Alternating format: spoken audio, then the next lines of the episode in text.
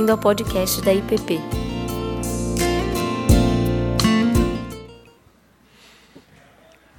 Bom dia. Estão acabando de fechar a sala aqui, mas se vocês quiserem já ir abrindo suas Bíblias, abram no Salmo 115. Salmo 115. Então, Salmo 115. E nós vamos fazer a leitura dos versículos de 1 a 8.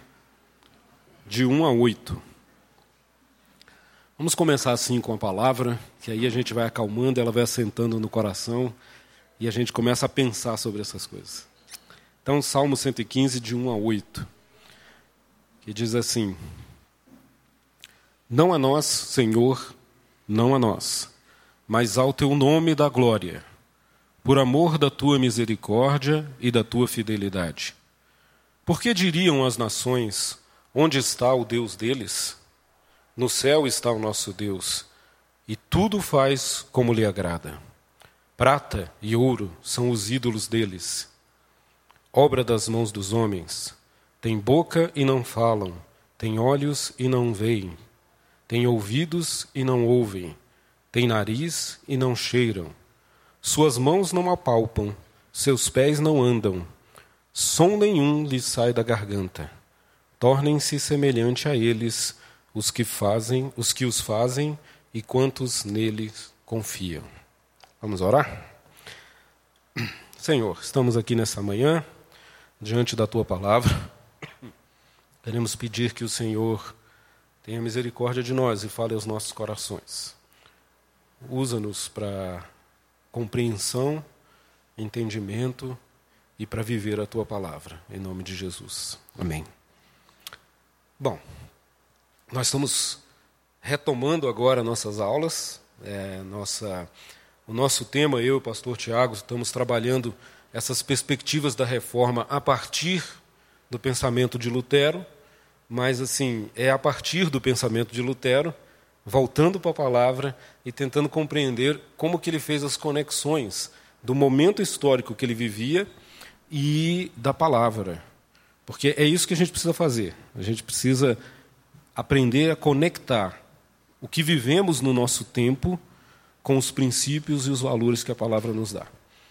A cada tempo, a cada tempo os seus desafios, a cada desafio as respostas que Deus dá a partir da sua palavra. E nessa manhã, o Tiago, na primeira aula, é porque tivemos um intervalo com a programação do Dr. Wilson, mas na primeira aula ele trouxe uma visão histórica da vida de Lutero, dos acontecimentos da vida de Lutero e o que o levaram, então, a ser um desses precursores da, da reforma que comemoramos esse ano, os 500 anos. É, um dos aspectos da vida de Lutero, que é o que eu queria tratar hoje, vocês já devem ter percebido pelo tempo, desculpa, pelo salmo é o problema da idolatria, o problema da adoração de coisas, de relíquias, de elementos sagrados, de ídolos, é, que era um problema marcante no momento histórico em que Lutero começa a refletir sobre, peraí, o que significa a vida cristã a partir da palavra e como que essa estrutura que está montada, né, é, ela vai contra os princípios dessa palavra. Então, o problema que Lutero se depara, aquele problema da venda das indulgências, que é bem famoso, né, quando ele se coloca contra o processo de venda de indulgências para conseguir a própria salvação ou a salvação de outros, é, é um problema que está muito relacionado a essa questão dos ídolos. Então, hoje eu queria que a gente é, caminhasse um pouquinho sobre essa ideia, como que o reformador percebe esse contexto e se posiciona contrariamente a ele a partir da palavra. Queria que a gente meditasse um pouco, então, sobre essa questão dos ídolos. E já faço uma ressalva. É, a minha preocupação específica na aula não é falar contra qualquer tipo de percepção com relação a ídolos, e também não é abordar o tema a partir da perspectiva dos ídolos e esculturas que a gente pode ver aqui e ali em determinadas tradições cristãs. Eu queria propor que a gente fizesse uma reflexão mais profunda a respeito disso, porque, aliás, esse tema dos ídolos, da idolatria, é um tema, como a gente vê, está lá nos Salmos. Ou seja, ele é um tema que vem desde. E eu queria hoje olhar com vocês que ele vem, na verdade, desde o princípio desde o Gênesis. Então, é um tema muito mais profundo do que é, essa, essa, essa nossa tendência de abordá-lo a partir, por exemplo, da adoração de santos, de imagens que a gente vê na Igreja Católica. É muito mais profundo que isso. Então, eu queria que você estivesse preparado para a gente fazer um passeio sobre esses, eh, essa questão, tentando trazer para o nosso coração, para as nossas dificuldades, e para os ídolos que nós carregamos e adoramos, que são muito mais sutis do que essas coisas evidentes que a gente vê. Tá? Então, essa é a abordagem. Eu queria começar contando uma história. É, é, Lutero, todo o processo que o Tiago já contou historicamente, mas há um detalhe na história que, é, em determinado momento da sua reflexão, ele vai até Roma. Vai conhecer Roma, vai conhecer toda a estrutura eclesiástica de Roma. E ele se depara lá com uma. É um monumento que até hoje é muito famoso, que é a Escada Santa. Né? Essa Escada Santa, diz a tradição, que no terceiro século ela é retirada dos pátios de Pilatos. Né? É, seria a escada que Jesus subiu para ser julgado com Pilatos. A tradição diz que a mãe de Constantino, no século ali terceiro, pega esses degraus e leva até Roma, e até hoje ela está lá, num palácio, numa, numa catedral feita por um dos papas. É, e aí a tradição dizia que se você cumprisse determinado ritual de subir os degraus daquela escada até o topo, de joelho e fazendo determinadas orações, determinadas rezas, lá em cima você receberia uma graça, ou pela sua vida, pelos seus pecados, ou talvez para livrar algum parente seu do purgatório, coisas desse tipo de que algum ato humano praticado, né, ele, ele redunda numa ação de Deus para salvação. É muito interessante que Lutero então vai nesse, nesse momento em que ele está articulando todo o seu pensamento e ele faz isso. Ele chega, o padre que está comandando o processo o orienta, ele faz todos os passos, ele sobe os degraus de joelho, fazendo as orações, as rezas, etc. E chegando lá em cima, o, o líder que estava é, é, administrando o culto naquele momento diz assim: agora o seu avô né, está liberto do purgatório. E aí a história nos conta que naquele momento Lutero para e pensa. Ele para e faz uma reflexão diante de tudo o que ele vinha descobrindo em Romanos, no livro dos Salmos. Né?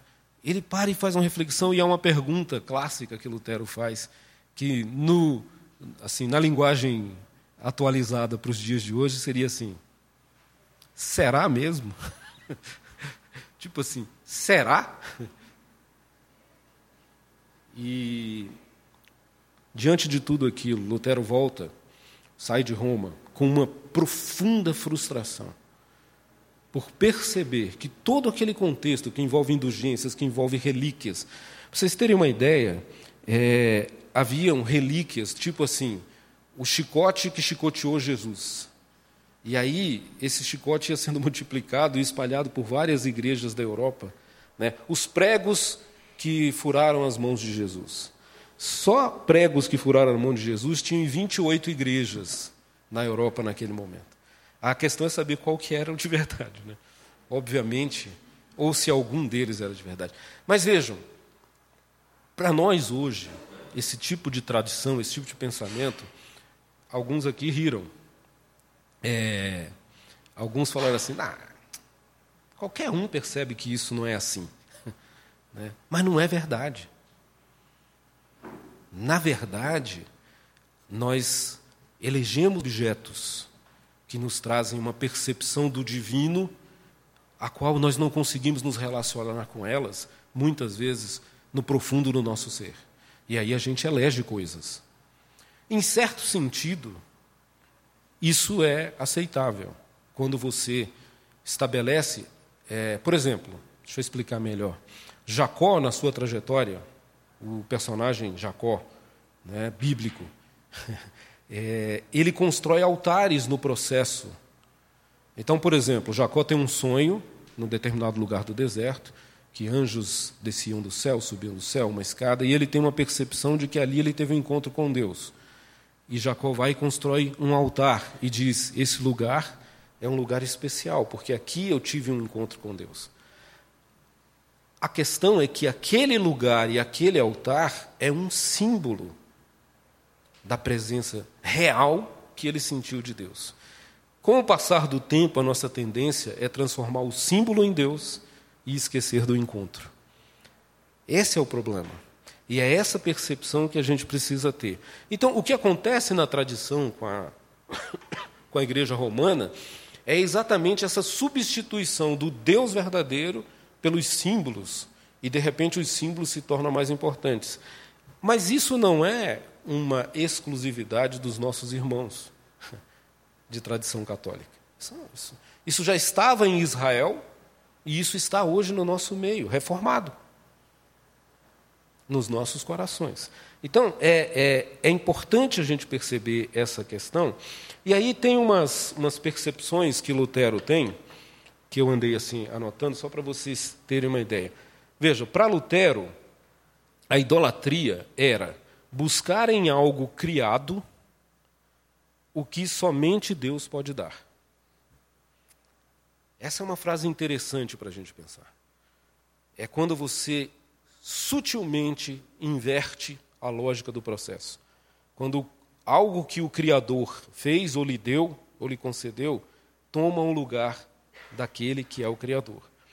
É, uma outra percepção é, interessante é que, vejam, esse problema da idolatria ele é tão sério na história de Israel que ele já está presente no primeiro mandamento dos dez mandamentos. O primeiro mandamento é: não farás para ti imagens de escultura. Então vejam, é um problema que está na origem, no nascimento do povo de Deus. E é interessante, outra vez, outro dia, meditando sobre Apocalipse no nosso pequeno grupo semanal, nós chegamos ao, aos selos da destruição, quando os anjos abrem os selos e, e, a, e a destruição vai se dando. E João tem uma percepção interessante Lá no sexto selo, que é o mais dramático de todos, ele diz assim: E essas coisas acontecem porque os homens não abrem mão da idolatria do seu coração. Então, a gente percebe que de Gênesis a Apocalipse, o problema permanece o mesmo.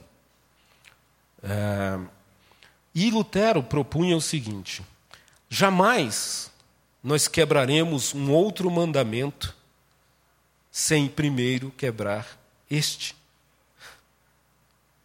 Olha que interessante. Um exemplo. Se você vai fazer um determinado negócio, se você sabe que o produto, o carro, ou a casa, ou qualquer outra coisa que você vai vender tem defeitos, e você opta por omitir e esconder isso, você está pecando porque você está mentindo. Mas o problema é que essa mentira nasce no seu coração em outro lugar mais profundo. Qual é? É o de que eu não confio suficientemente que Deus é bom para cuidar das minhas necessidades. Portanto, eu preciso enganar para ter a garantia do meu sustento. Meus irmãos, o problema dos ídolos, então, é que nós passamos a lidar com coisas e bênçãos que Deus nos dá, como se elas fossem absolutas. O problema da idolatria no nosso coração seria algo como transformar aquilo que é bom em algo imprescindível, em algo absoluto, em algo supremo. Né? Então, daí, desse princípio, eu acho que já dá para a gente perceber que todos nós estamos susceptíveis a essa tentação. Esse é o problema. E esses valores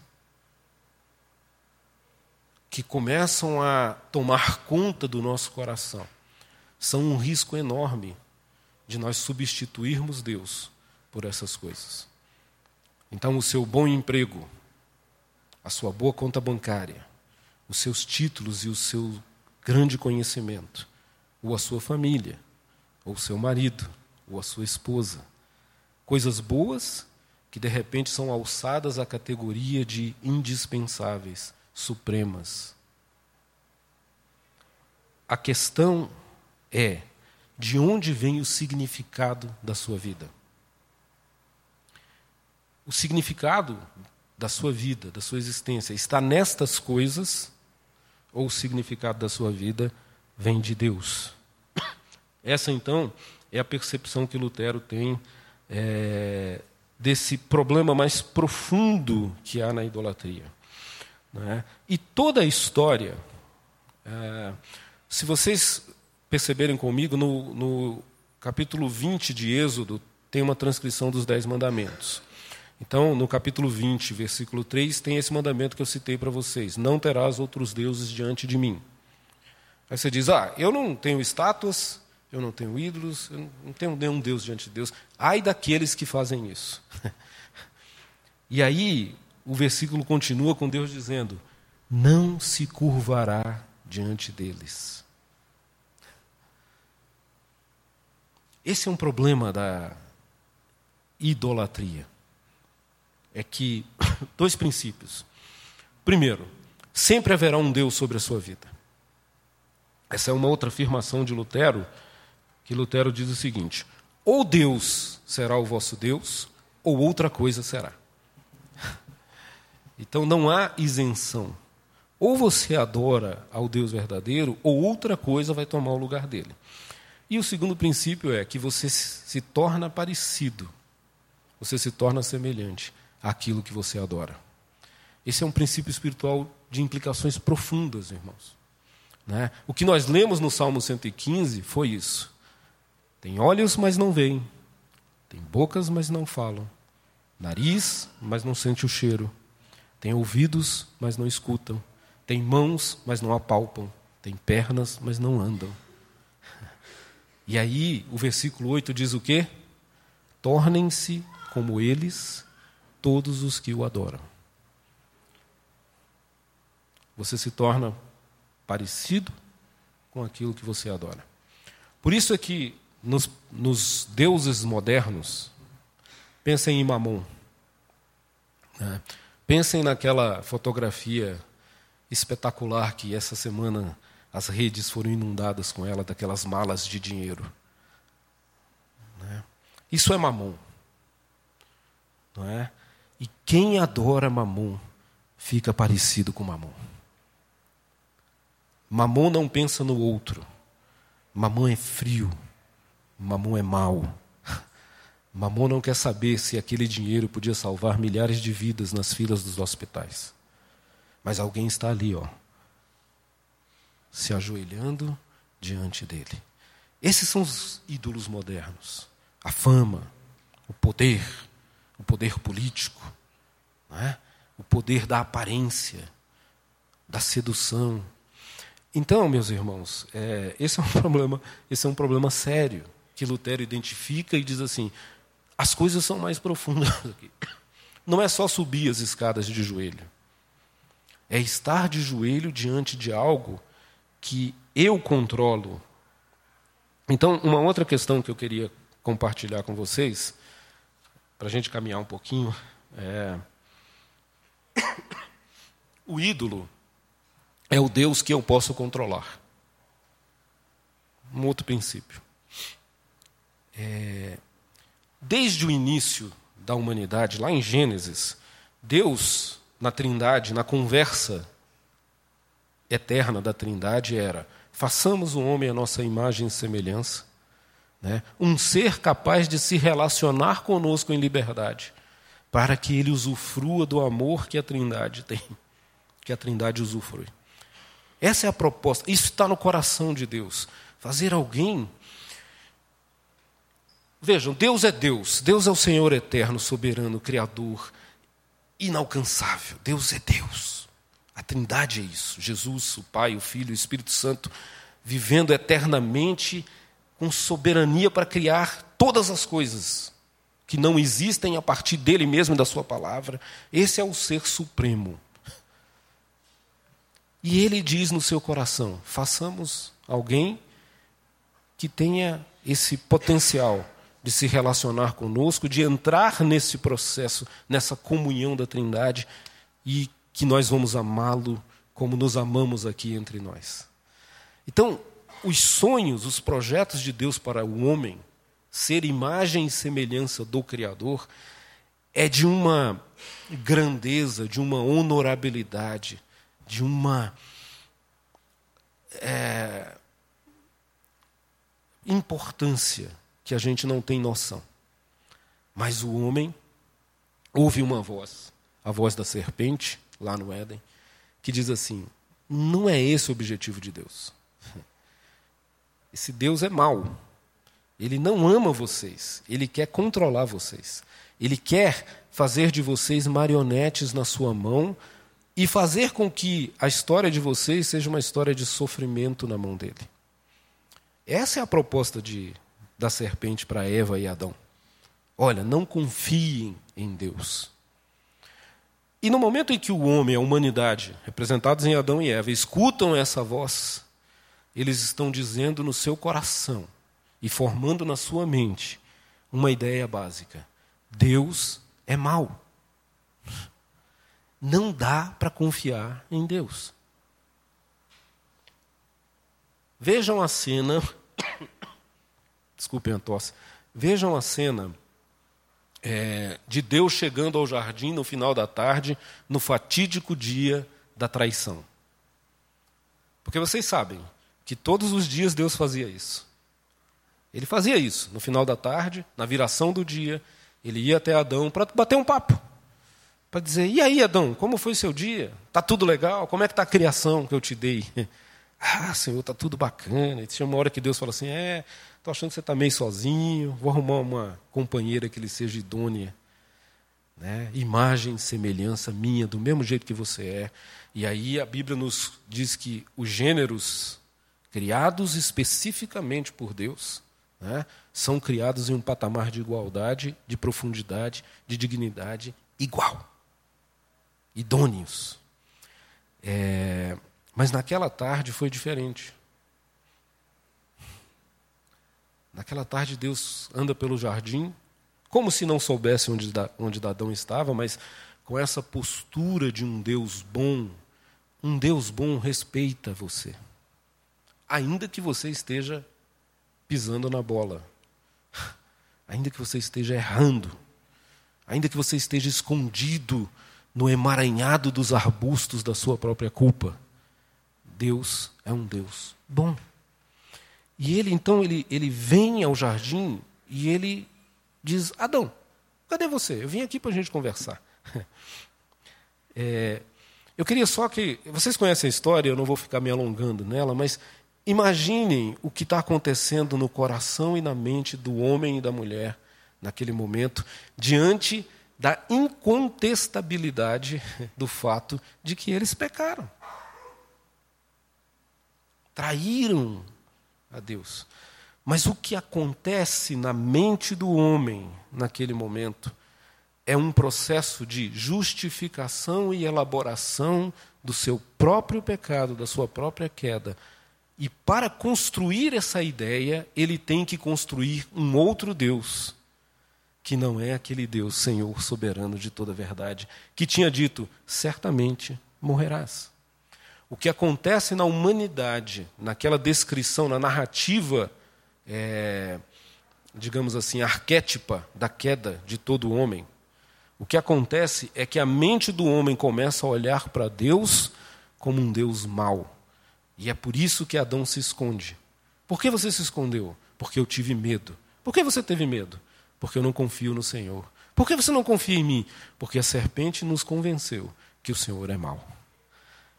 Veja, desde então, nós nos escondemos de um Deus que na nossa cabeça é mau.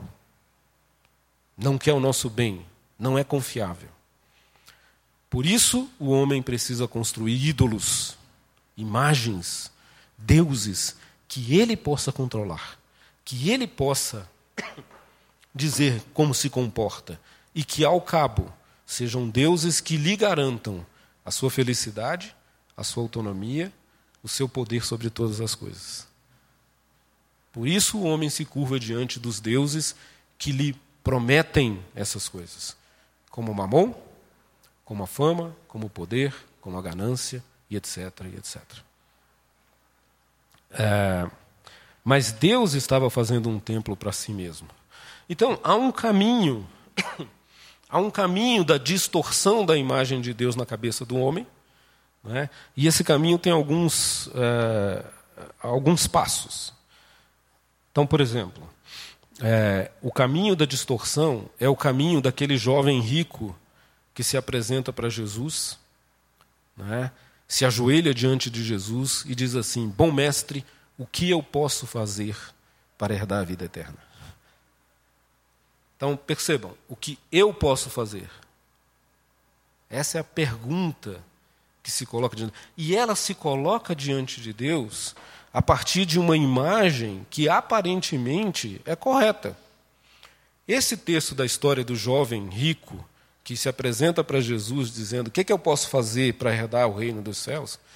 Começa dizendo que aquele homem, vendo Jesus, corre até Jesus e se prostra diante dele, se ajoelha diante dele e diz: Bom mestre, o que posso fazer? A simbologia é de uma religiosidade que se comporta de maneira adequada. Se curva diante de Deus, se curva diante de Deus. Que diz fala de maneira adequada. Bom mestre, né? que farei? E Jesus, diante daquilo, olhando o coração daquele homem, diz assim: Mas eu não sou seu mestre. Por que você me chama de bom? Porque assim, a tua história revela que você está prostrado diante de outro Senhor. Quer ver como eu desmascaro isso? E aí Jesus vem e propõe: cumpra os mandamentos. E ele bate no peito. Tenho feito isso desde que era pequeno. Jesus diz: Ah, é? Legal. Então só falta uma coisa. Vai, vende tudo que tem, distribui para os pobres. E quando Jesus toca no ídolo, quando Jesus toca na divindade que aquele rapaz adora, o semblante dele descai. Ele diz: não dá. Isso não dá. E a Bíblia, com a sua beleza poética da narrativa, diz que Jesus olhou para aquele homem, se entristeceu e o amou. Então vejam, gente, mesmo quando nós nos ajoelhamos diante dos ídolos dessa vida, o Deus verdadeiro continua olhando para nós e nos amando e dizendo: sai dessa. Sai dessa. Nem sempre sairemos, ou nem todos sairão. Mas a, o coração de Deus continua dizendo: sai dessa. Eu sou bom. Você pode confiar em mim. É, então, o primeiro passo é o passo entre o conhecimento do bem e do mal e a determinação do bem e do mal. Ou seja, o problema de Adão e Eva não é o fato de conhecer o bem e o mal. Esse conhecimento do bem e do mal já estava proposto no coração de Deus quando ele diz: façamos um homem a nossa imagem e semelhança.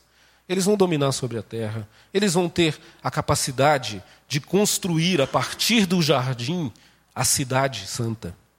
Né? O processo proposto pela Bíblia é o de a construção do ser humano que nasceria sim do conhecimento, do aprofundamento, das tecnologias. Nada disso em si é mal. O que é mal é quando o homem diz assim: não, mas eu vou dizer o que é o certo e o errado. Eu não quero só saber, porque saber ele já sabia. Deus já tinha dito: olha, está aí, tudo, é, tudo você pode usar, menos essa árvore aqui. O problema é que o homem quer ser Deus. Lembra? Se vocês comerem, vocês serão iguais a Deus. Não basta ser semelhante, tem que ser igual, tem que ser Senhor da minha própria vida. Então, quando o homem faz isso, é o primeiro passo. Tem uma coisa que Deus não gosta, que está impregnada em toda a narrativa bíblica. Uma coisa muito séria que Deus não gosta. E eu vou falar dessa coisa para vocês a partir do encontro de Abraão, de, desculpe, de Moisés com Deus na sarça ardente. Todo mundo tem essa história na cabeça. Moisés está diante da sarça que milagrosamente não para de arder, e ele vem e diz assim: essa sarça tem uma mensagem para ele: Moisés, vai a Faraó e diga a ele para libertar o meu povo. E aí Moisés, obviamente, treme e diz: Hã? Eu ir para Faraó? Quem, que, que, que, quem sou eu? Quem, quem, quem sou eu, Senhor? Minha língua é pesada, eu não consigo nem falar direito. E aí Deus diz: Vai, eu vou estar contigo. Tem uma discussãozinha, aquele negócio todo. E Moisés então fala assim: Bom, então eu vou lá. Mas ele diz assim: Então tá, mas quem é o Senhor? Essa é uma pergunta fantástica, irmãos. Você já fez? No seu coração? Quem é o Senhor? Quem é o Senhor que fala comigo na escuridão, no deserto da minha vida, que se apresenta como fogo e luz, esperança, vida, algo que não acaba? Quem é o Senhor? Moisés fez isso. E aí Deus disse para ele: diga lá, para Faraó, que se acha o Senhor, o Deus Todo-Poderoso de toda a terra, que ele não é. Diga a ele que o eu sou te mandou. Eu sou. Irmãos, o que, que Deus não gosta? Deus não gosta que a gente ache que sabe tudo sobre Ele. Porque quando você acha que sabe tudo sobre Deus, você está criando um ídolo. Um ídolo que você criou, que você controla, que você conhece. Deus é o grande eu sou. Eu sou o que sou. Eu sou o que sou. Nós temos que humildemente reconhecer que o Deus que nós adoramos é o grande eu sou o que sou. O que isso significa? Isso significa que Deus não está dentro de uma caixinha, que Deus não é aquele bonequinho que você dá corda para ele aparecer na hora que você quer, na hora que você precisa e para resolver o problema que você precisa.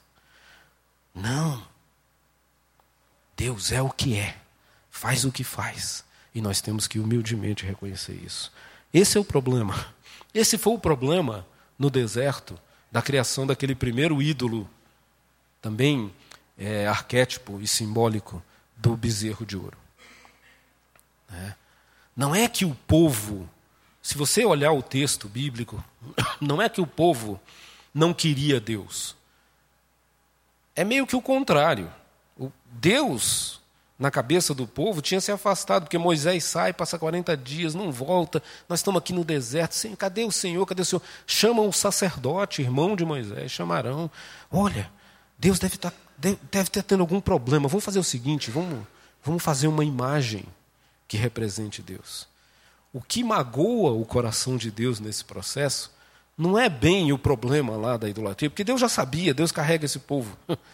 Né? O problema é o povo dizer assim: o Senhor é como Apis, que é o touro. O Senhor é como aquele Deus do Egito, da fertilidade e do poder, Faraó. E Deus diz assim: vocês não sabem quem eu sou. Vocês não têm a menor ideia de quem eu sou. Isso eu não vou aceitar. Não criem para vocês imagens de mim mesmo.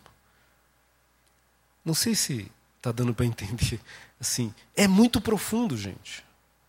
E a gente carrega isso o tempo inteiro com essa perspectiva de que Deus não é bom. Então os passos seriam, né? É, é, o homem é que é a imagem de Deus. Não nós que criamos deuses à nossa própria imagem. A queda é um brado, como Davi acabou de falar, que diz: Eu sou Deus, eu sou igual a Deus. Isso é a destruição do ser humano. Os ídolos são a inversão. A criatura criando os seus deuses, e não Deus criando as criaturas. O custo é extremamente alto. Para vocês terem uma ideia, na antiguidade, para fazer um ídolozinho daqueles, se vocês olharem, muitos são pequenininhos assim. Sabe por quê? Porque era caro. Às vezes o cara tinha que trabalhar o ano inteiro para conseguir fazer uma estatuazinha de ouro assim. E a metáfora disso é que, irmão, construir ídolo na sua vida custa caro. Custa o tempo que você não dá para os seus filhos. Custa o tempo que você não constrói e não rega e não é, embeleza o jardim do seu casamento. Porque às vezes o seu ídolo é o sucesso. E em prol dele eu sacrifico todas as crianças da minha existência. Tudo que Deus me deu, todos os relacionamentos. Por quê? Porque eu preciso ser grande. Então custa caro. Né? E a maior mentira de todas, e eu queria que você guardasse isso no seu coração. Quando eu construo um ídolo, a minha ilusão é de que eu estou construindo um Deus que eu posso controlar. Né? Essa é uma coisa que Lutero nos disse. Mas essa é a grande mentira porque o ídolo você não controla, é ele que te controla. Idolatria e escravidão são duas pernas do mesmo jeito de caminhar. Ele te controla. O mesmo exemplo que eu dei agora há pouco. Eu estava lendo a reportagem sobre o Gedel. Ele estava preso. Ele consegue, de uma maneira milagrosa, ir para uma domiciliar sem é, tornozeleira, porque no estado da Bahia ninguém usa tornozeleira. Né? Vejam, ele já está encrencado. Mas ele pega um apartamento a um quilômetro de distância da sua prisão domiciliar. E muito provavelmente ele vai lá meter a mão naquele, literalmente, meter a mão no dinheiro, a ponto de que a polícia depois vai achar as digitais dele no dinheiro. O que é isso? Um homem escravo da própria ganância. Escravo. Escravo. Deus nos adverte: não construam ídolos e não se dobrem diante deles. Eles vão te escravizar.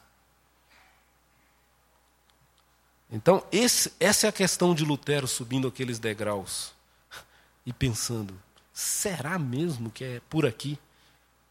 É por aqui que está a salvação? Essa é a grande ilusão. Ou Deus será o nosso Deus, ou outra coisa será.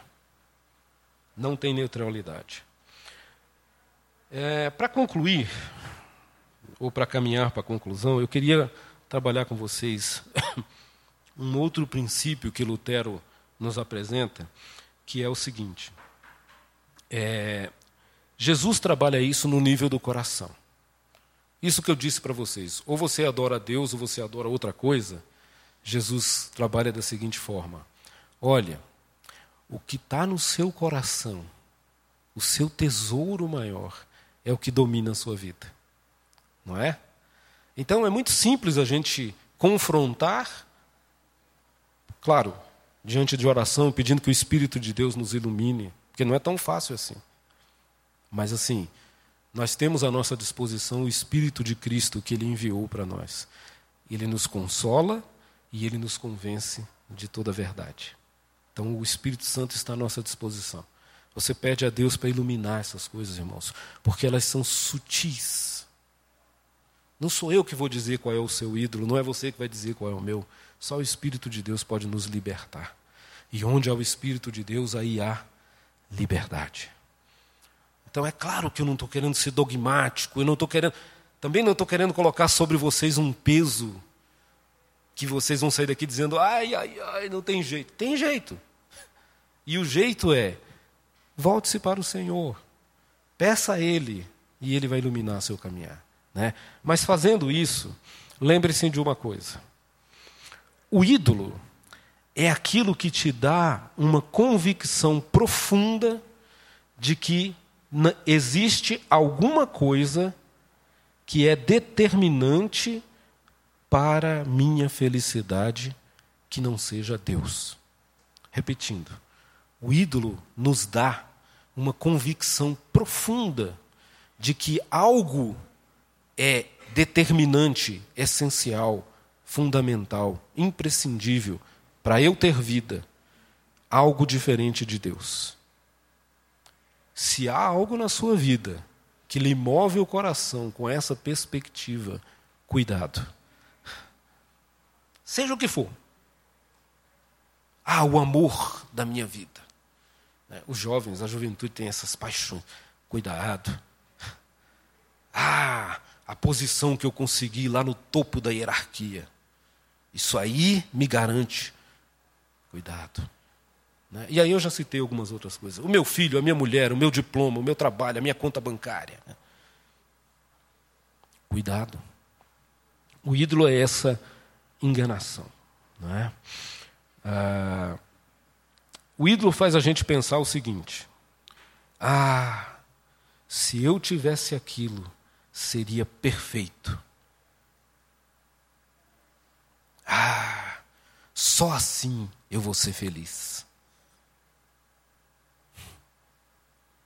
Ah, quando eu me casar. Ah, quando eu passar naquele concurso. Ah, quando eu for o chefe do. Ah, quando minha conta bancária tiver mais de um milhão. Ah, quando eu puder viajar por todo o mundo. Algo de ruim nisso? Não. Agora, se isso for a razão da sua existência, cuidado chegamos ao nível da idolatria. Nós não controlamos os ídolos, eles nos aprisionam. Eles nos aprisionam da seguinte maneira: primeiro, porque eles nos fazem desprezar o Deus verdadeiro e não considerá-lo. Os ídolos nos aprisionam porque eles nos fazem desprezar Deus. Nós estamos dizendo para Deus algo assim: Senhor, o Senhor não é suficiente.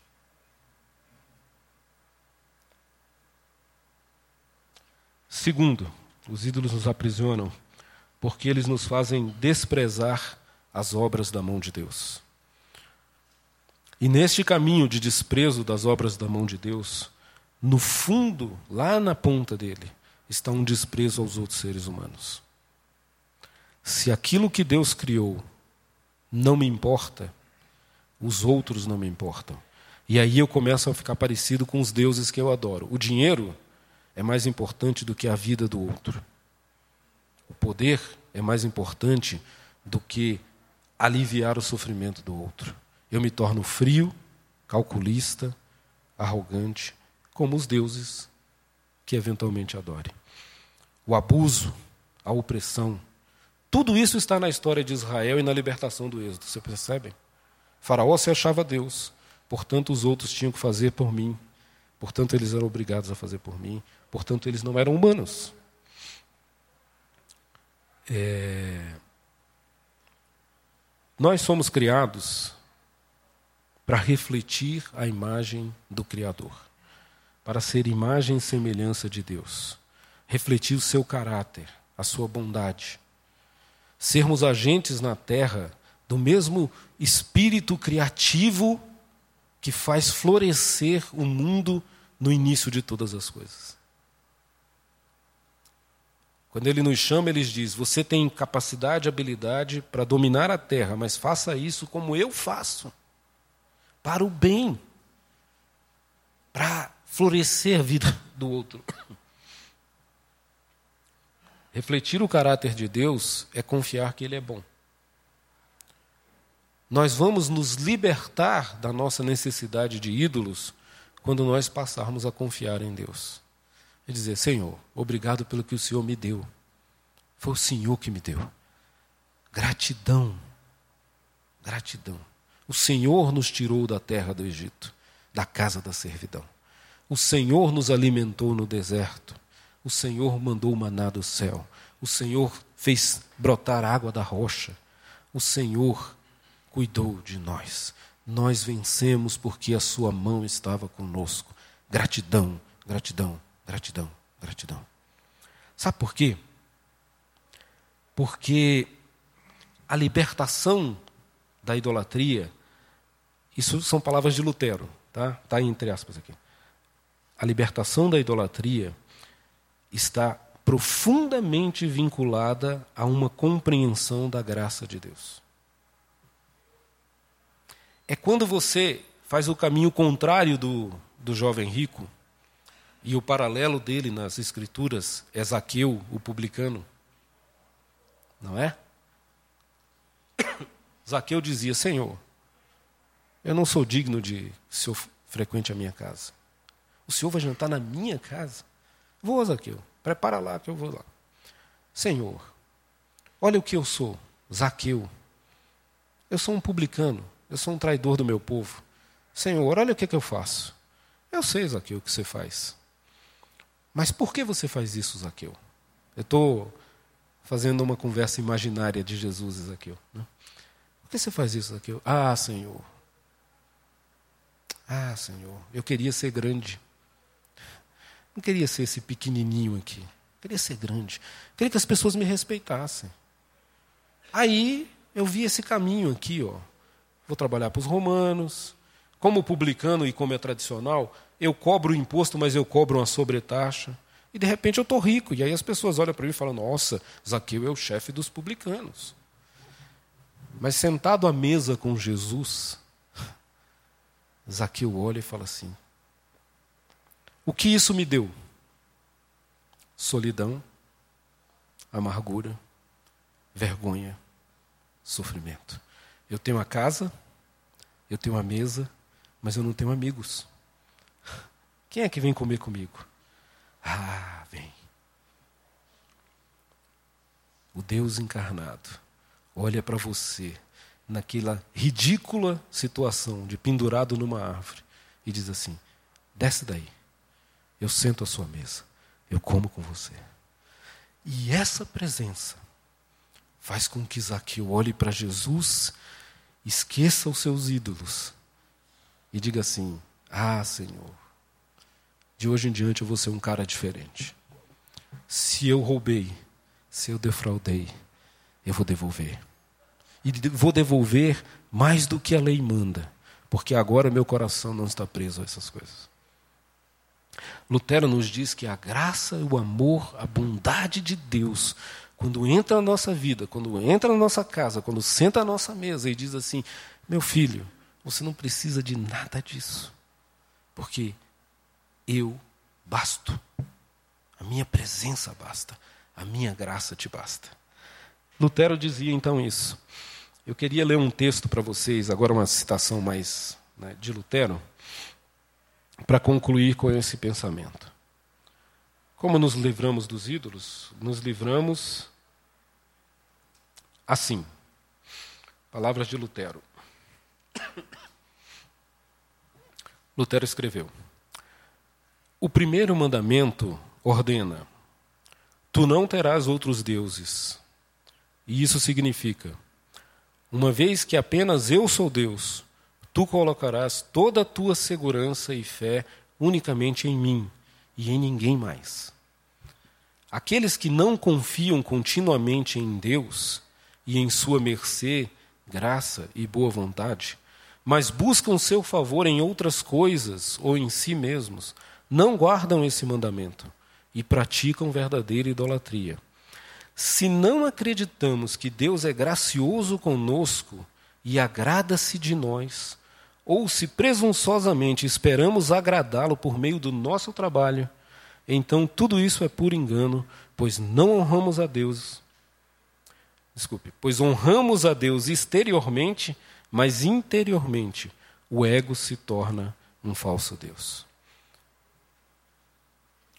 Se você não confia em Deus e não acredita que Ele é suficiente, você está adorando outra coisa. Faça como Zaqueu. Levante-se diante do seu Senhor e diga assim: Senhor, eu confio tanto no Senhor que eu sou capaz de abrir mão dessas coisas. Abandone esses ídolos e volte-se para o Deus da graça e do amor. Confie nele e o mais ele fará. Porque quando nós não acreditamos que Deus nos aceita completamente em Cristo e buscamos encontrar um caminho para agradar a Deus, nós estamos construindo, como aquele jovem rico, ídolos de falsidade. Então, meus irmãos, essa questão dos ídolos, e eu encerro assim, tem a ver com o problema básico do ser humano. Confie em Deus, entenda que Ele é bom e que tudo o que Ele faz é para o seu bem. E aí você pode abrir mão dessas coisas. Como Lutero, você pode chegar lá em cima da escada do seu tormento e dizer assim: por aqui eu não chego a lugar nenhum. E aí você abre mão. Diz assim: Senhor, nas tuas mãos eu entrego a minha vida. Você vai viver melhor. A ansiedade vai sair do seu coração. Você não vai querer mais ser o Senhor e controlador de todas as coisas. Você vai acordar a cada dia. E agora eu me lembro das palavras do Dr. Houston, é, nas palestras que ele deu aqui. Ele disse, ah, foi, foi engraçado, porque ele disse que alguém perguntou para ele assim: Ah, sua esposa faleceu há dois anos. O senhor sente muita saudade dela? E aí ele respondeu assim: Ah, not really. Aí, assim, Hã? Como assim? Ele disse assim: Não. Mas é, é, essa é a frase pitoresca, mas a que veio depois é que é a frase que eu quero encerrar. Ele disse assim: Sabe por quê? Porque toda noite eu durmo sabendo que eu estou do lado de uma membrana, de uma fronteira muito tênue entre a vida e a morte. E do lado de lá, ela me espera nos braços do Salvador. Aleluia. Aleluia. O que nos liberta é saber que dormimos e acordamos no braço de um bom Senhor. Amém.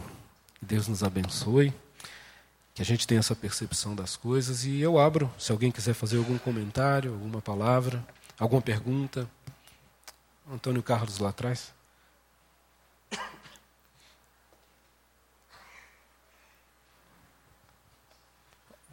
Caio, eu estava pensando em cima do que você iniciou, falando sobre a necessidade da gente contextualizar essas questões e saber uhum. o momento cultural da época e dos dias de hoje.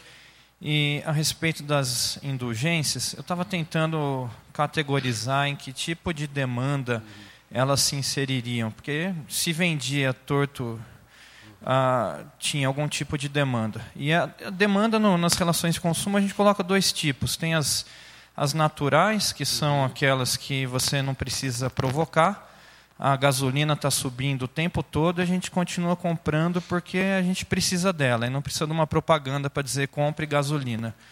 Ah, mas você precisa criar uma propaganda para vender alguns produtos cosméticos para as mulheres e essencialmente eles o que eles precisam fazer para criar isso é fazer com que a mulher se sinta insatisfeita com o corpo dela para que ela queira comprar aquilo. Uhum. Assim como você precisa dizer beba Coca-Cola, para alguém beber Coca-Cola, porque não é uma necessidade sua.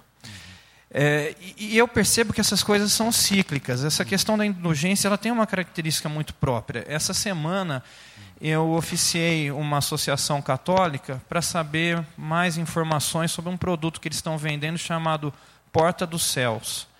É, eu, eu gostaria que aparecesse mais pessoas para eu conversar além daquela velhinha porque foi um campo antropológico bastante rico, tentar entender por que, que ela precisava comprar aquele produto.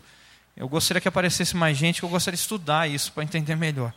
Mas para não ser assim duro e parecer que isso é uma questão católica, eu acho que nos dias de hoje a maior expressão das indulgências não está na Igreja Católica, mas propriamente nos movimentos protestantes neopentecostais.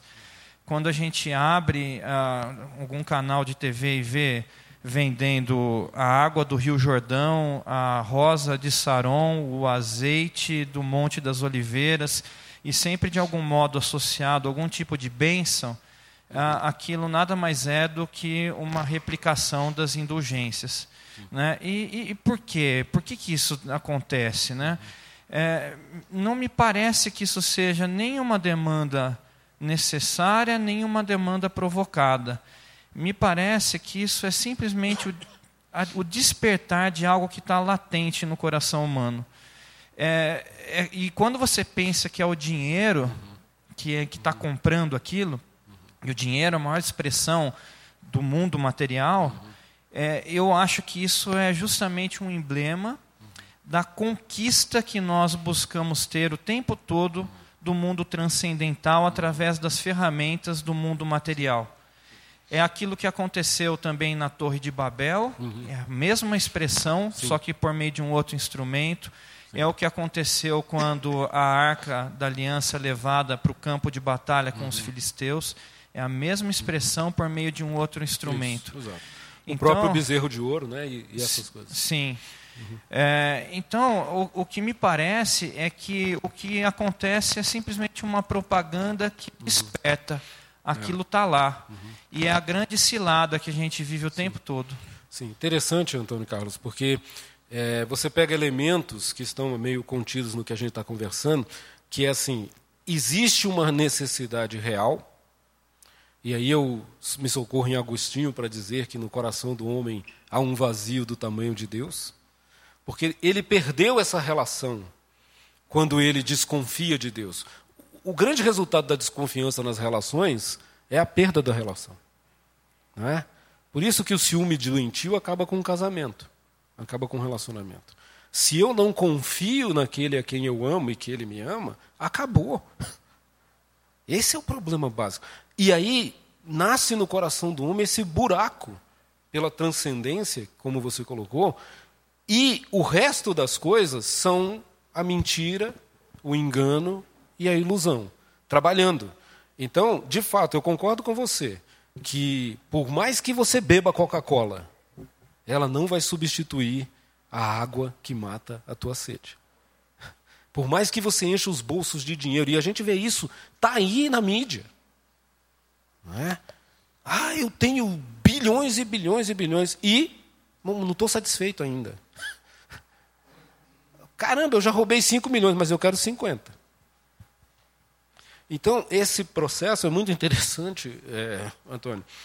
E, e, tem um sociólogo, quando eu estava lendo as coisas, eu, eu, me deparei com uma frase de um sociólogo bem, bem conhecido, Luc Ferré, Ferri, é, que ele diz assim: o problema, isso é um filósofo ateu, né? ele diz assim: o problema é que todo mundo busca um jeito de encarar a vida com confiança e a morte sem arrependimento. É isso que a gente quer. Segurança e saber que nós estamos indo para algum lugar que não é ruim. Né? Agora, onde é que estão as respostas para essas coisas? Neste processo de olhar para Deus e dizer: Ele é bom, Ele cuida, Ele salva, Ele redime. Só Ele faz isso. Né? Então, é verdade. É interessante como esses processos se dão em vários aspectos. Né? E necessidades são criadas em cima da necessidade profunda e real que nós temos pelo transcendente, por Deus. E aí as mentiras são colocadas. Não, seu problema é a sua aparência. Então, se você conseguir a aparência. Para começar, a, referência da aparência já nos é imposta. Já nos é imposta de alguém que criou esse modelo. Né? Então, assim, mas aí você pega aquele modelo e você passa a vida inteira em busca disso. Não, a referência é onde você mora se é na cobertura da, sei lá, né, da, da melhor avenida, da melhor cidade, do melhor lugar, ou se você está morando nessa periferia. E aí vai, né? Walter. É, bom, antes de tudo, muito boa a sua aula. Concordo com tudo que você disse, com tudo que o Antônio Carlos disse. E, mas é tudo. Vocês falaram muito bem, falaram de coisas que são necessárias e profundas. E, e, e completando aqui o que o, o comentário do Antônio Carlos, é, eu acho que às vezes a gente não se dá conta do quanto os ídolos são medonhos, são é, abomináveis. A palavra de Deus diz muitas vezes isso, que os ídolos são abomináveis, são medonhos, são monstruosos, são terríveis, né? as pessoas fazem ídolos medonhos, né? e a gente olha muito facilmente para essas religiões animistas ou para aqueles templos loucos do hinduísmo, né, que tem alguém se ajoelhando para algum rato. Tem templos para ratos, para cobras e tal, né? E há quem diga que esses ídolos zoomórficos, como o Apis que você uhum. citou, que é que eles, que eles fizeram reprodução no momento em que Moisés uhum. estava lá no monte, né? É, esses ídolos, né, a pessoa se dobrar a um, a um bezerro de ouro, a uma coisa, isso é, isso é grotesco, né? Uhum. E fica muito, mar, muito evidente para nós, isso, com, a nossa, com o nosso pano de fundo, com a nossa base cristã, uhum. né? mesmo as pessoas que não são cristãs, elas têm uma base. Cultural cristã e, e isso choca quando você vê algo desse tipo. Templos dedicados a cobras, aquelas coisas horrendas. Mas, biblicamente falando, todos os ídolos são demoníacos, são realmente lamentáveis, horríveis. E aí você falando desse caso aí, da, da, dessa cobrança de indulgência, uhum. o que você mencionou, são pessoas querendo comprar a bênção de Deus. E a Bíblia é muito dura quanto a isso, né? Ah, você vê, por exemplo, lá, quando o, o, o Elimas, o mágico, tenta comprar o dom do Espírito Santo, ele, ele é repreendido duramente, é, sai para lá, filho do diabo. Não é? Quando, por exemplo, lá no, no tabernáculo, você, eles puseram o fogo estranho, né? o resultado foi morte. Né? Você lê aquele texto e fala assim: nossa, como é que pode? Deus é bravo demais. É, porque ele, ele sendo vida, ele repele a morte, ele repele aquilo que é abominável, que é detestável. Ele ensina ao seu povo aquilo que é luz, aquilo que é bem, que é o bom e o agradável. Então, muitas vezes, o dinheiro pode ser um instrumento de bênção, se torna algo grotesco, monstruoso. A adoração ao dinheiro, que é, acho que é a idolatria mais corrente na nossa cultura. Né?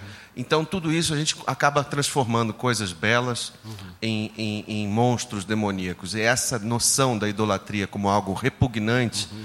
eu acho que tem que estar no nosso coração também, até para que a gente se policie. É. Né? Uhum. Então, é, é, só esse comentário que eu queria dizer. Tá. É, aproveitando a sua colocação e a do Antônio Carlos um pouco atrás, sobre essa questão de que, assim, realmente, é, é, esses aspectos muitas vezes são evidentes em alguns movimentos, por exemplo, citou algumas tradições neopentecostais, que você percebe claramente esse trabalho da troca de indulgências, né? pague aqui, receba ali, tal. É verdade. E mas juntando a, essa colocação do Antônio Carlos com a do Walter, eu sempre fico me perguntando assim: é, mas quais são os meus?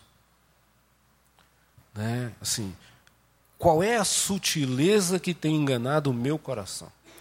E aí vocês, assim, me desculpem, não é obrigado a concordar, mas assim, a minha percepção é assim, quanto mais sofisticado nós nos tornamos na nossa reflexão, mais fácil é que esses ídolos se escondam nessa sofisticação. Né? Então, assim, é por isso, porque a cobra, se ajoelhar diante de um rato, porra, isso aí está na cara. Ah, tá. Mas há ratos mais sutis há ovelhas, há, há lobos em pele de ovelha que nos enganam. Né? Então, essa é, a minha a minha a minha observação nesse processo é assim, gente, por mais que você se sinta bom e perfeito diante de Deus, por sua trajetória, por sua história, pelos dízimos que você paga, pela frequência à igreja, Cuidado, não confie nessas coisas. Não confie nessas coisas. Né? Isso que o Walter está falando. Algumas coisas são medonhas. Né? A inveja. Ah, eu queria estar no lugar daquele ali. Né? E isso vai, se você deixar ou se você não tiver o cuidado de se apresentar diante de Deus e do seu Espírito para que Ele ilumine. Porque não, não somos nós que resolvemos essas coisas. Né? Eu estou falando aqui de uma percepção da palavra, mas assim, é a relação com Deus. Você se torna parecido com aquilo que você adora. Adore a Deus no seu Filho Jesus Cristo. E você vai ficar parecido com Ele. Não é um esforço, ah, porque eu tenho que fazer, eu tenho que ser. Não. Adore o Senhor. Como é que eu faço isso? Ah, com um coração grato, com tempo para a sua palavra, com tempo para oração. Coisas simples, elementares. Mas faça isso. É, é, entendeu? Não é o meu esforço. Nós vamos trabalhar um pouco isso. O Antônio Carlos até citou a Torre de Babel numa próxima aula, quando a gente falar sobre sola gracia. Só a graça. Né? Mas é, é isso, assim, essa, essa percepção de uma falência, não porque oh, eu sou mal, oh, como eu sou horrível. Não, não é isso. É assim, eu não dou conta. Eu não. Esse coração. Veja, essa imagem distorcida de Deus que a queda criou, Deus é mau, Deus não é bom, eu não confio nele suficientemente. Isso nos persegue todo dia, meus irmãos. Isso nos tenta. Mas, quanto mais você olha para Jesus, quanto mais você caminha com Jesus, mais você vai ficar parecido com Ele. Isso eu tenho certeza. Isso eu posso afirmar aqui sem medo de errar. Porque a Bíblia diz: tornem-se parecidos com o que adoram. Se você adorar o Senhor verdadeiro, você vai ficar parecido com Ele. E aí a gente vê na história um povinho lá, um, um povo estranho e tal, que de repente as pessoas começam a chamar de cristão. Cristão, cristão. Por que cristão? Porque parecia com Cristo. Sim, Ilan. Caio, é, você citou uma parte uhum. que o povo estava adorando o bezerro de ouro e, uhum. na verdade, eles queriam um Deus para adorar. Sim. Você, falou, você, você comentou isso. Uhum. E que você percebe esse problema da idolatria assim no Velho Testamento inteiro, uhum. Das pessoas querendo alguém ou algo para venerar, adorar. É, você vê depois no, no, Novo Testamento que esse problema ele não ocorre tanto em relação a ídolos, né, em relação à construção de ídolos. Jesus ele vem falar de, dessa coisa do coração mesmo, né, desse tipo de ídolo que você está querendo é, nos, nos atentar, que é uma coisa mais profunda e menos visível, né? E hoje em dia percebo também a questão do ateísmo. Como que a gente coloca isso em relação à idolatria? Porque tem alguns amigos que são ateus e, e, e vêm de, de, tradições, às vezes, tem alguns amigos judeus que são ateus. Uhum. E fazem toda a tradição, cumprem toda a tradição de várias coisas e, e cultural, mas não acreditam em Deus. E, e, outras pessoas que, que também não têm nenhum tipo de tradição e de, se declaram ateus. Que, qual, qual seria essa idolatria? Uma pessoa que, na verdade, é, não tem muito uma concepção desse ser supremo, mas existe também um conjunto de regras internas dela que ela segue. Ela, ela seria um ídolo dela mesma? É, acho que você concluiu bem né, a pergunta.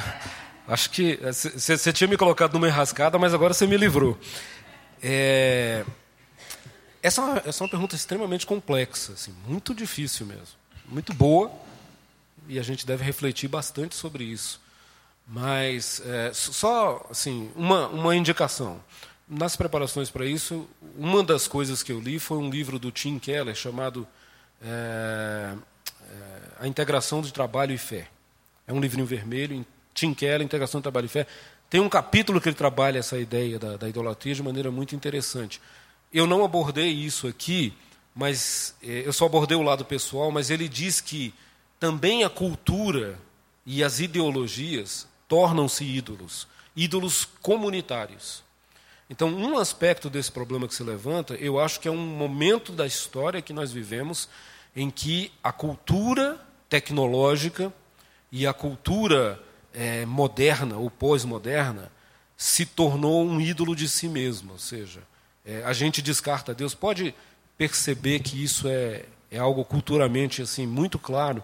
Assim, você pode falar, por exemplo, num órgão público hoje, você pode fazer palestra sobre qualquer coisa, de autoconhecimento, de autocrescimento, de mecanismos, de formas e tal. Você pode falar de energias cósmicas, você pode falar de orientações e energias orientais. Você pode falar de qualquer coisa, mas se você falar sobre o Deus cristão, é, yeah, yeah, isso aqui não pode falar aqui, isso aqui não sei o quê. Né? Se você perceber, por exemplo, nos países secularizados, na América do Norte, na Europa, o Natal começa a ser chamado de holiday. Eles, assim, há uma. E, e eu não estou falando essas coisas para dizer que nós somos ai, vítimas, coitadinhos, não. Há uma ideologia que tenta eliminar o conceito básico de Deus judaico-cristão, porque houve abusos nesse processo de formação dessa imagem de Deus, e aí as pessoas rejeitam e querem jogar fora tudo. Isso é um aspecto da sua pergunta. Um. O outro, que eu acho que aí é, é algo mais profundo, é, que está na sua última frase, que é assim: o homem se torna ídolo de si mesmo. Isso é uma verdade profunda. É, Adão fez isso. Eu quero ter o lugar de Deus. E aí, assim, você vai arrumar desculpas sociais e culturais e, e, e, e de, de, de N natureza para dizer assim: não, não é bem isso, mas no fundo, a frase de Lutero que eu li para vocês diz lá: no fundo, é uma egolatria. Eu mesmo. Hoje, a pós-modernidade é um campo que faz florescer esse tipo de pensamento, porque ela é, uma, ela é um tempo da história em que a verdade se torna múltipla e de cada um. Eu tenho a minha verdade, eu vivo pela minha verdade, e você tem mais é que respeitar o meu quadrado. Vivamos assim.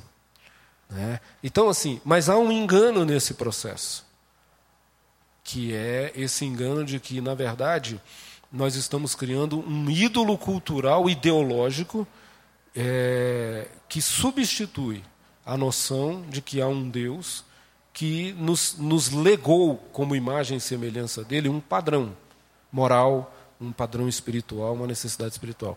Sua pergunta é complexa, muito legal, muito boa, mas tem várias coisas pipocando na nossa história, né? Como que a gente aí tentando ser um pouquinho prático, né? Como é que a gente reage a isso? Como é que a gente vive diante disso? Eu diria assim: adore a Jesus. Ah, cara, você está sendo muito simplista. Não. É, você tem que ter uma fé muito firme e consciente de que Jesus é o centro de todas as coisas. Que por Ele, para Ele, por intermédio dele, tudo o que foi feito se fez. E esse Jesus é a imagem exata do Deus soberano. E se ele é a imagem exata do Deus soberano, como pode morrer numa cruz? Por mim, para me livrar dessa é, coisa hedionda que são esses ídolos que dizem Deus é mal. Então, assim, Jesus, gente, é o foco da vida do cristão. Ah, mas ele é ateu. Não tem problema.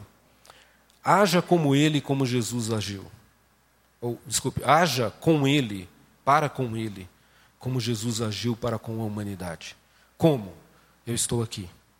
Eu me encarno na sua história. Mas é podre, é, é, é poeira, é pó, é, é suor, é labuta, é engano, é miséria. Mas eu entro na sua história. Então, assim, eu sou chamado para ser imagem e semelhança de Jesus na vida do meu amigo ateu que entrou na minha história. Eu não preciso convencer a ele de que Jesus é o Senhor. Quem convence é o Espírito. Eu preciso ser Jesus na vida dele. Como? Acolhendo, abraçando, ouvindo, chorando junto e dizendo: meu amigo, você pode ser a figura mais distante de Deus da história da humanidade. Eu continuo andando com você, porque Deus está do meu lado. E foi isso que ele fez. Deus abraça a miséria humana em Jesus. A gente às vezes fica com muita conversa e esquece que na prática nós somos chamados para abraçar a miséria humana. Eu não vou salvar ninguém, mas eu vou amar como Deus amou. Né? Isso vale para qualquer coisa, gente. E não é fácil. Mas então, assim, é a única resposta prática que eu consigo te dar. Replique Jesus, para usar uma linguagem moderna. Né? Repita Jesus. Independentemente do padrão ético, moral, cultural, espiritual, e seja lá o que for que você poder colocar nesse processo, da outra pessoa. Deus não faz acepção de pessoas e nós não fazemos também. Isso quer dizer que eu vou concordar com ele? Isso quer dizer que eu não vou poder ter um discurso apologético em defesa da minha fé? Não, eu posso ter, mas com amor, com graça, com misericórdia e, acima de tudo, com serviço. É? Então, como é que a gente lida com esse problema dos ídolos? Matando os ídolos. O ídolo do meu ego, o ídolo da minha razão, o ídolo do meu sucesso, o ídolo de que as pessoas gostem de mim. A gente vai matando isso e dizendo assim: que Cristo apareça, que a cruz de Cristo apareça, que o amor de Cristo apareça, e no fim, aqueles que tiveram sede, eu dei de beber, aqueles que tiveram fome, eu dei de comer, aqueles que tiveram frio, eu cobri. Mas quem eram? Não importa. Eu não sei. E nem quero saber, não precisa. Então eu vivo assim o tempo inteiro. Viu, Ilan? Sim.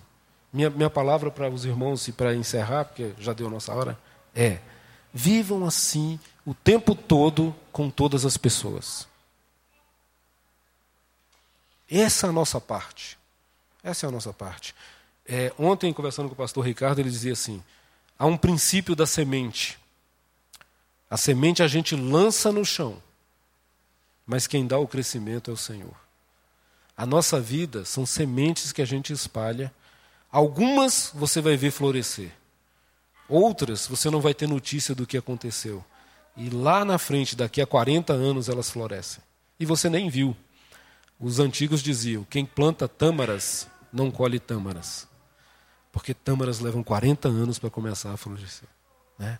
Nossa vida é ser plantadores de tâmaras. Jogar a palavra, o amor de Deus, viver como Jesus viveu, olhar para o outro ser humano e dizer: Isso aqui é a imagem e semelhança do Criador. E aí, meu amigo, tudo muda na nossa cabeça. Lembrem-se, o problema é a nossa cabeça, é como a gente olha para as coisas. Amém? Deus abençoe. Muito obrigado pela paciência. Vão com Deus, irmãos. Você acabou de ouvir o podcast da IPP. Para saber mais, acesse nossa página em www.ippdf.com.br.